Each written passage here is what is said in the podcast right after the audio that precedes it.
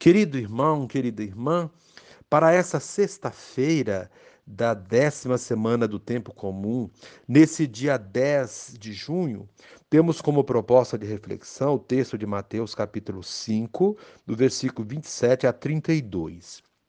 Naquele tempo, disse Jesus aos seus discípulos: Ouvistes o que foi dito: Não cometerás adultério. Eu, porém, vos digo: Todo aquele que olhar para uma mulher com desejo de possuí-la, já cometeu adultério com ela no seu coração.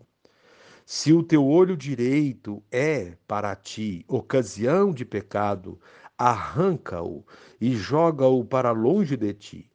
De fato, é melhor perder um de teus membros do que todo o teu corpo ser jogado no inferno.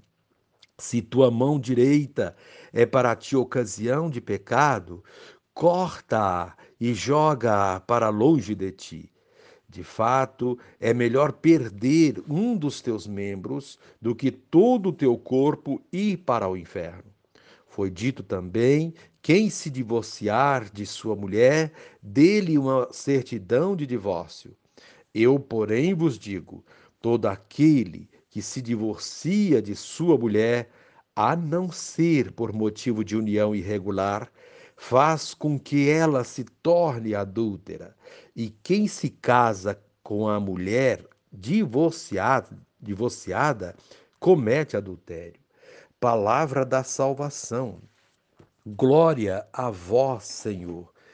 Querido irmão, querida irmã, o, em geral, as leis privilegiavam os homens em detrimento das mulheres, que muitas vezes eram consideradas uma espécie de propriedade dos homens, faziam parte dos bens do marido.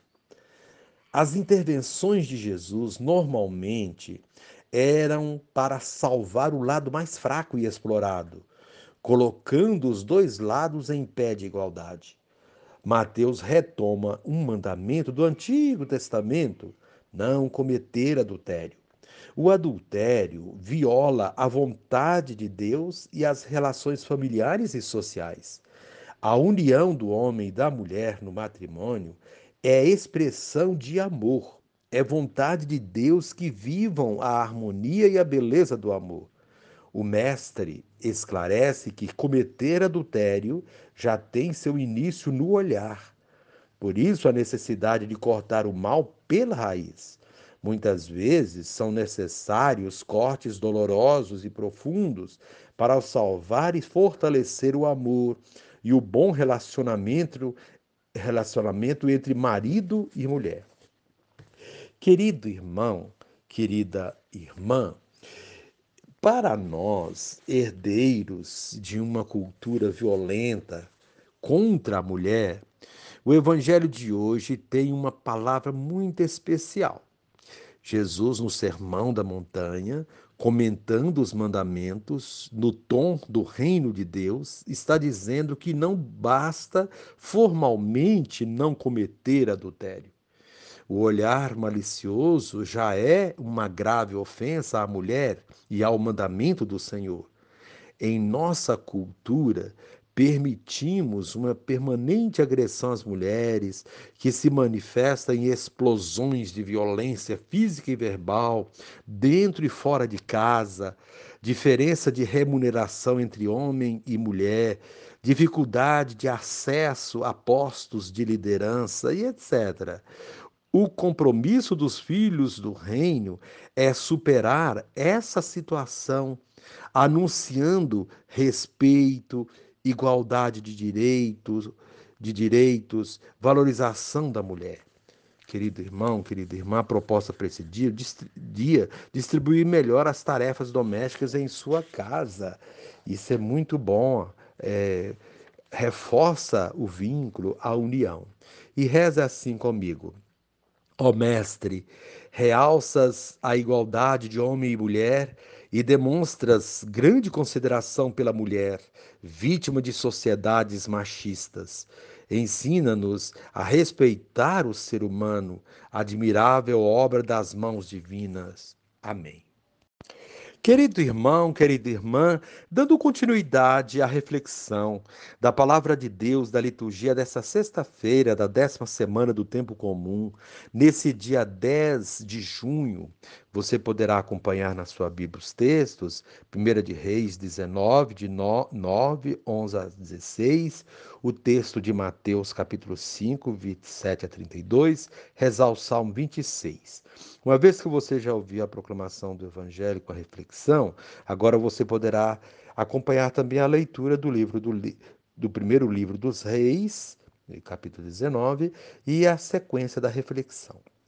Naqueles dias, ao chegar a Horebe, o monte de Deus, o profeta Elias entrou numa gruta onde passou a noite. E eis que a palavra do Senhor lhe foi dirigida nestes termos: sai e permanece sobre o monte diante do Senhor, porque o Senhor vai passar. Antes do Senhor, porém, veio um vento impetuoso e forte, que desfazia as montanhas e quebrava os rochedos. Mas o Senhor não estava no vento. Depois do vento, houve um terremoto, mas o Senhor não estava no terremoto. Passado o terremoto, veio um fogo, mas o Senhor não estava no fogo. E depois do fogo ouviu-se o um murmúrio de uma leve brisa. Ouvindo isto, Elias cobriu o rosto com o um manto, saiu e pôs-se à entrada da gruta. Ouviu então uma voz que dizia: Que fazes aqui, Elias? Ele respondeu: Estou ardendo de zelo pelo Senhor, Deus Todo-Poderoso, porque os filhos de Israel abandonaram tua aliança, demoliram teus altares e mataram à espada teus profetas. Só eu escapei, mas agora também querem matar-me. O Senhor disse-lhe: Vai e toma o teu caminho de volta na direção do deserto de Damasco. Chegando lá, ungirás Azael como rei da Síria. Unge também a Jeú, filho de Nanci, como rei de Israel, e a Eliseu, filho de Safat, de Abel Meula, como profeta em teu lugar. Palavra do Senhor. Graças a Deus. Querido irmão, querida irmã, as lutas contra as forças da morte continuam na vida do profeta Elias, na primeira leitura, e na vida daqueles que procuram manter-se fiéis às leis de Deus, conforme vemos no evangelho de hoje. Elias vai se encontrar com Acabe, o rei que o perseguiu, Fortalecido por Deus, ele enfrenta o adversário. Quando confiamos em Deus, como estamos vendo nesta semana o profeta Elias, Deus vem ao nosso encontro e nos concede em nossas necessidades, seja o alimento, as coisas necessárias para viver, ou a coragem para enfrentar os inimigos, os advers adversidades, as pessoas e as situações que representam ameaças. No Evangelho, Jesus continua mostrando que nossa prática cristã deve superar as, as orientações das leis e das doutrinas.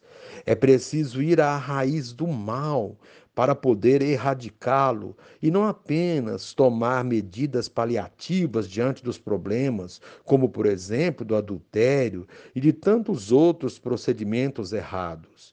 Por essa razão, ele recomenda erradicar, cortar o mal pela raiz, isto é, eliminar o que leva a pecar.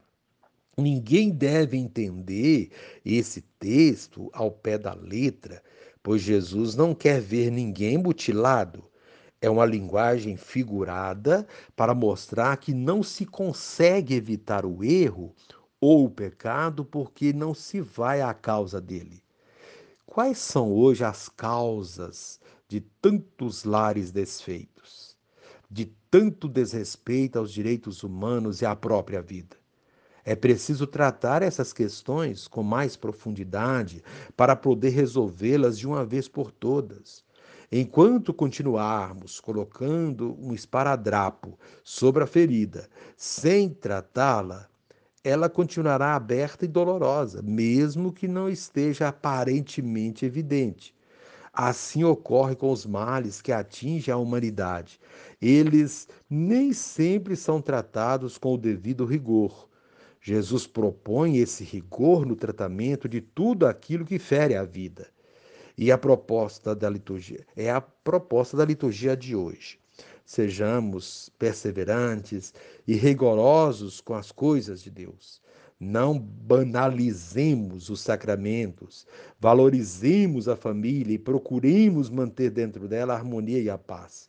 Mesmo que os momentos vividos não sejam os melhores, confiemos em Deus e Ele agirá. Dias melhores virão. Elias confiou e viu o poder transformador de Deus. Querido irmão, querida irmã, se permanecermos firmes, também o veremos. Façamos, portanto, nossa parte, Deus com certeza faz a dele. Querido irmão, querida irmã, reze assim comigo.